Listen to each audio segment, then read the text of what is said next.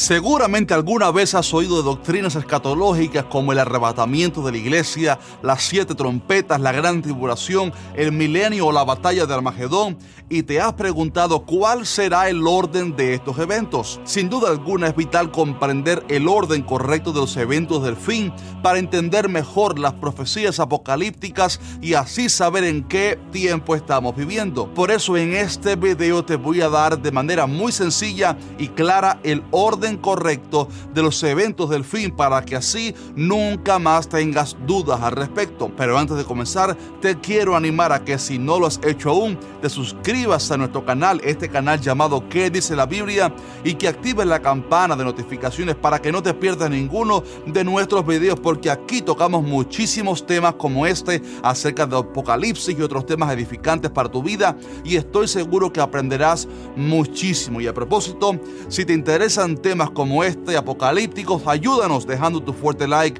para que así lancemos más contenido como este. Ya comenzamos.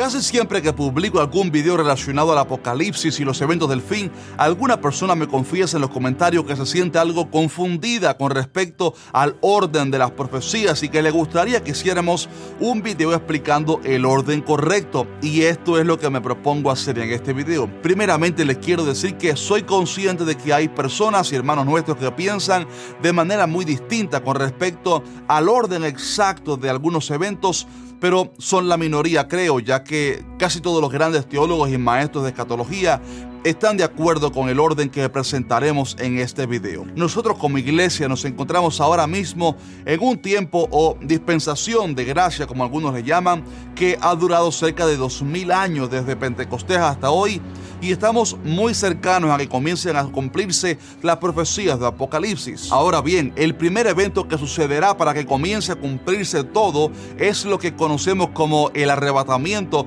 o rato de la iglesia junto con la resurrección de los muertos cristianos. La Biblia dice así, porque el Señor mismo, con voz de mando, con voz de arcángel y con trompeta de Dios descenderá del cielo, y los muertos en Cristo resucitarán primero. Luego nosotros los que vivimos, los que hayamos quedado, seremos arrebatados juntamente con ellos en las nubes para recibir al Señor en el aire, y así estaremos siempre con el Señor. Esta profecía lo que anuncia es que pronto Cristo Jesús vendrá en las nubes, en las nubes, para atraer así a todos los cristianos verdaderos, tanto los que hayan muerto en la fe del Señor, pero que sean resucitados, porque resucitarán, como también nosotros los que estemos vivos para ese día, y seremos así arrebatados, transformados, y Cristo nos llevará para el cielo para celebrar allá durante siete años las bodas del Cordero, donde disfrutaremos con Cristo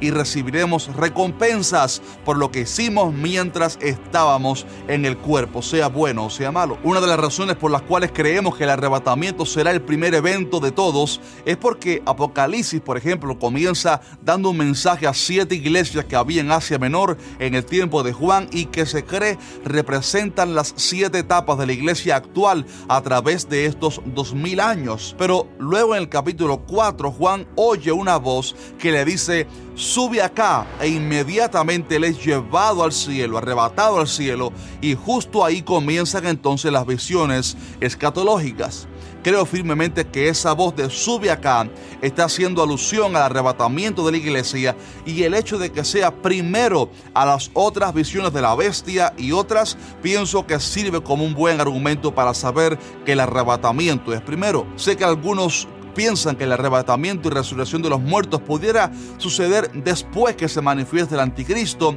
pero yo creo que no, que más bien el rapto o arrebatamiento es lo que dará inicio a todos los eventos del fin y que será sorpresivo, inminente y secreto un regalo de rescate y salvación para la iglesia que ha permanecido fiel. A propósito, tengo un video sumamente bueno donde explico las distintas posiciones que hay con respecto al arrebatamiento y por qué veo más evidencia bíblica para creer que el rapto es primero que todo. En la descripción de este video les dejaré el enlace de ese video y también de otros muchos videos donde profundizo más en cada uno de los temas que explicaré a continuación. Así que no olviden revisar la sección de comentarios para ver esos videos y así sacarle mayor provecho a esta enseñanza. Ahora bien, apenas sucede el arrebatamiento, se manifestará el anticristo, un ser endemoniado que gobernará el mundo bajo un solo gobierno mundial y creará una marca o sello para que la gente se ponga y nadie podrá comprar o vender sin esta. Lo tremendo es que los que se pongan esa marca quedarán condenados al infierno porque de alguna manera será un rechazo directo al Cristo y un gesto de adoración a la bestia. Durante la primera mitad de esos siete años, o sea, los primeros tres años y medio, este hombre engañará al mundo y a Israel pero luego mostrará su verdadera identidad y sus intenciones malévolas como, digamos que, dictador diabólico y someterá al mundo impío debajo de sí y perseguirá a los judíos y a todo aquel que no se ponga su marca. Sin embargo, justo a la mitad de los siete años, cuando el anticristo muestre sus malas intenciones, comenzarán también los juicios de Dios sobre la tierra, juicios tan fuertes que Jesús dijo que nunca hubo en la tierra tan grande tribulación como lo habrá entonces, lo cual ocurrirá en esos últimos tres años y medio del gobierno del anticristo. A esta segunda etapa del reino del anticristo es a lo que llamamos la gran tribulación. Llamamos tribulación a los siete años, pero la gran tribulación es en específico esa segunda parte, los últimos tres años y medio. Y sabemos que su reino del, del anticristo será por siete años por distintos pasajes bíblicos que hablan al respecto, pero también la última, la profecía de la última semana de Daniel, un tema que ya toqué en un video y que se los dejo, insisto, en la descripción. Ahora bien, cuando Apocalipsis habla sobre cómo el gobierno del anticristo se irá desenvolviendo y cómo vendrá luego juicio, Dios lo quiso revelar a través de ciertas visiones como la de los siete sellos, los cuatro jinetes, las siete trompetas y las siete copas de la ira de Dios. Estas visiones simplemente muestran el orden de los eventos. Por ejemplo, el primer sello se abre y se muestra un caballo blanco con un jinete, con una corona y un arco sin flecha, simbolizando este el surgimiento del anticristo con falsedad y promesas de paz y seguridad. Pero luego el segundo, tercer y cuarto sello muestran lo que acontecerá a continuación, la guerra, el hambre y la muerte de muchas personas. Siguiente a esto vemos los otros sellos junto con las siete trompetas y las siete copas de la ira de Dios, las cuales representan una serie de juicios tremendos que Dios derramará sobre la tierra, sobre los impíos, aquellos que rechazaron la salvación. Cuando se cumplan estos siete años, sucederá el evento precioso del regreso de Cristo Jesús, la segunda venida de Cristo visible y literal, el cual vendrá a la tierra con sus ángeles y con su iglesia que fue previamente arrebatada para vencer así a la bestia el anticristo y los reinos del mundo intentarán pelear contra el Señor en lo que se conoce como la batalla de Armagedón, pero Cristo los vencerá y el anticristo y el falso profeta serán lanzados al lago de fuego. Entonces Satanás será atado durante mil años para que no engañe más a las naciones y será a partir de ese momento que Cristo establecerá su reino visible y literal, lo que conocemos como el milenio el reino milenial de Cristo y nosotros su iglesia. Buenas noticias, reinaremos con Cristo por esos mil años. Una pregunta muy interesante es qué sucederá con las personas que tengan la marca, si morirán junto con el anticristo o, si quedarán vivos. Pero yo me inclino más a pensar que quedarán vivos algunos de ellos y que los seres humanos tendrán hasta hijos en esos mil años, pero se tendrán que someter obligatoriamente al reino de Cristo porque ya no será un tiempo de gracia, sino de con vara de hierro y autoridad. Y digo que creo que quedarán vivos algunos impíos porque cuando se cumplen los mil años, Dios soltará a Satanás de su cárcel nuevamente y éste engañará a las naciones para que se rebelen contra Cristo y yo pregunto, ¿a quién engañará el diablo? ¿A los cristianos? No, más bien engañará a los impíos que estén viviendo en ese tiempo para que se rebelen así contra Dios y ahí sucederá la batalla de Gog y Magog, en la cual las naciones se volverán para pelear contra el Cordero, pero el Cordero los vencerá nuevamente y ahí sí porque todos los impíos serán consumidos por el fuego de Dios y Satanás será echado al lago de fuego, al lago de fuego de una vez y para siempre. Luego de esa victoria final de Cristo sobre Satanás y los impíos, sucederá la resurrección corporal de los impíos, no de los justos, la resurrección corporal de los cuerpos de los impíos, pero serán resucitados no para salvación, sino para ser juzgados y demostrarles por qué estaban en el infierno y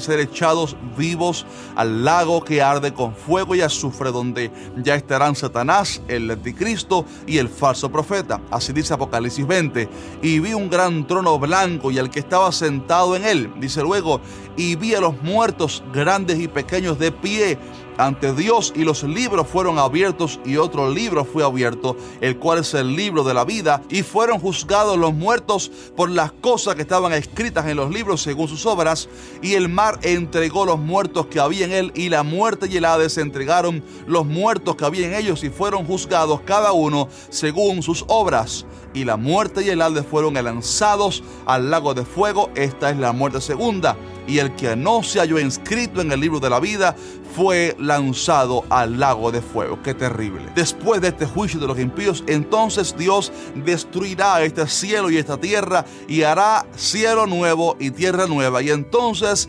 descenderá del cielo la nueva Jerusalén, una ciudad real y hermosa que tal parece se asentará en la nueva tierra para que la iglesia viva ahí con Cristo por toda la eternidad. Y ya de ahí para allá solamente existe la eternidad, algo sin fin, pero te aseguro que será glorioso porque estaremos con el Señor para siempre disfrutando de su presencia y de la hermosa ciudad que Él ha hecho para nosotros. Así que, resumiendo esta enseñanza, el orden correcto de los eventos del fin es este. Primero sucede la resurrección de los justos y el arrebatamiento de la iglesia. Luego el anticristo engaña al mundo por tres años y medio, pero luego comienzan otros tres años y medio de persecución y a la vez ira y juicio de Dios sobre la tierra y sus moradores. Al final de esos siete años, Jesús regresa con su iglesia a la tierra visible y literalmente vence al anticristo, ata a Satanás y reina por mil años con su iglesia en la tierra, el milenio. Luego Satanás es suelto y engaña a las naciones para que se rebelen contra Cristo, pero Jesús vence a los impíos y mueren y Satanás es echado al lago de fuego y azufre para siempre. Siguiente a esto, los cuerpos de los impíos son resucitados y juzgados para ser echados entonces vivos al lago de fuego y azufre. Y finalmente, después de esto, Dios hace cielos nuevos y tierra nueva y desciende del cielo la nueva Jerusalén, la ciudad hermosa, donde viviremos eternamente con Cristo. Y este, mi estimado hermano, es el fin glorioso que le espera a todo aquel que ha recibido a Cristo como Señor y Salvador. Y yo anhelo y deseo disfrutar de su presencia, estar con Cristo, porque lo que nos espera es glorioso. Sin duda alguna, será deleitoso estar para siempre con el Señor y la palabra por esto nos aconseja a que cuando viéramos los eventos del fin que se están acercando, nos animáramos y levantáramos nuestra cabeza porque nuestra redención estaría cerca. Así que te animo a fortalecer tu fe con las profecías de la palabra de Dios y te dejo con la promesa de Cristo que dice, sé fiel hasta la muerte y yo te daré la corona de la vida. Si este video te bendijo, déjanos un fuerte like para que apoyes así este contenido y coménteme abajo qué te pareció este tema y cuál de los temas que tocamos en este video te gustaría que digamos que tocáramos más profundamente y lo explicáramos mejor en un siguiente o video. Así que un fuerte abrazo, voy a estar leyendo sus comentarios y recuerda, Maranata, Cristo viene pronto.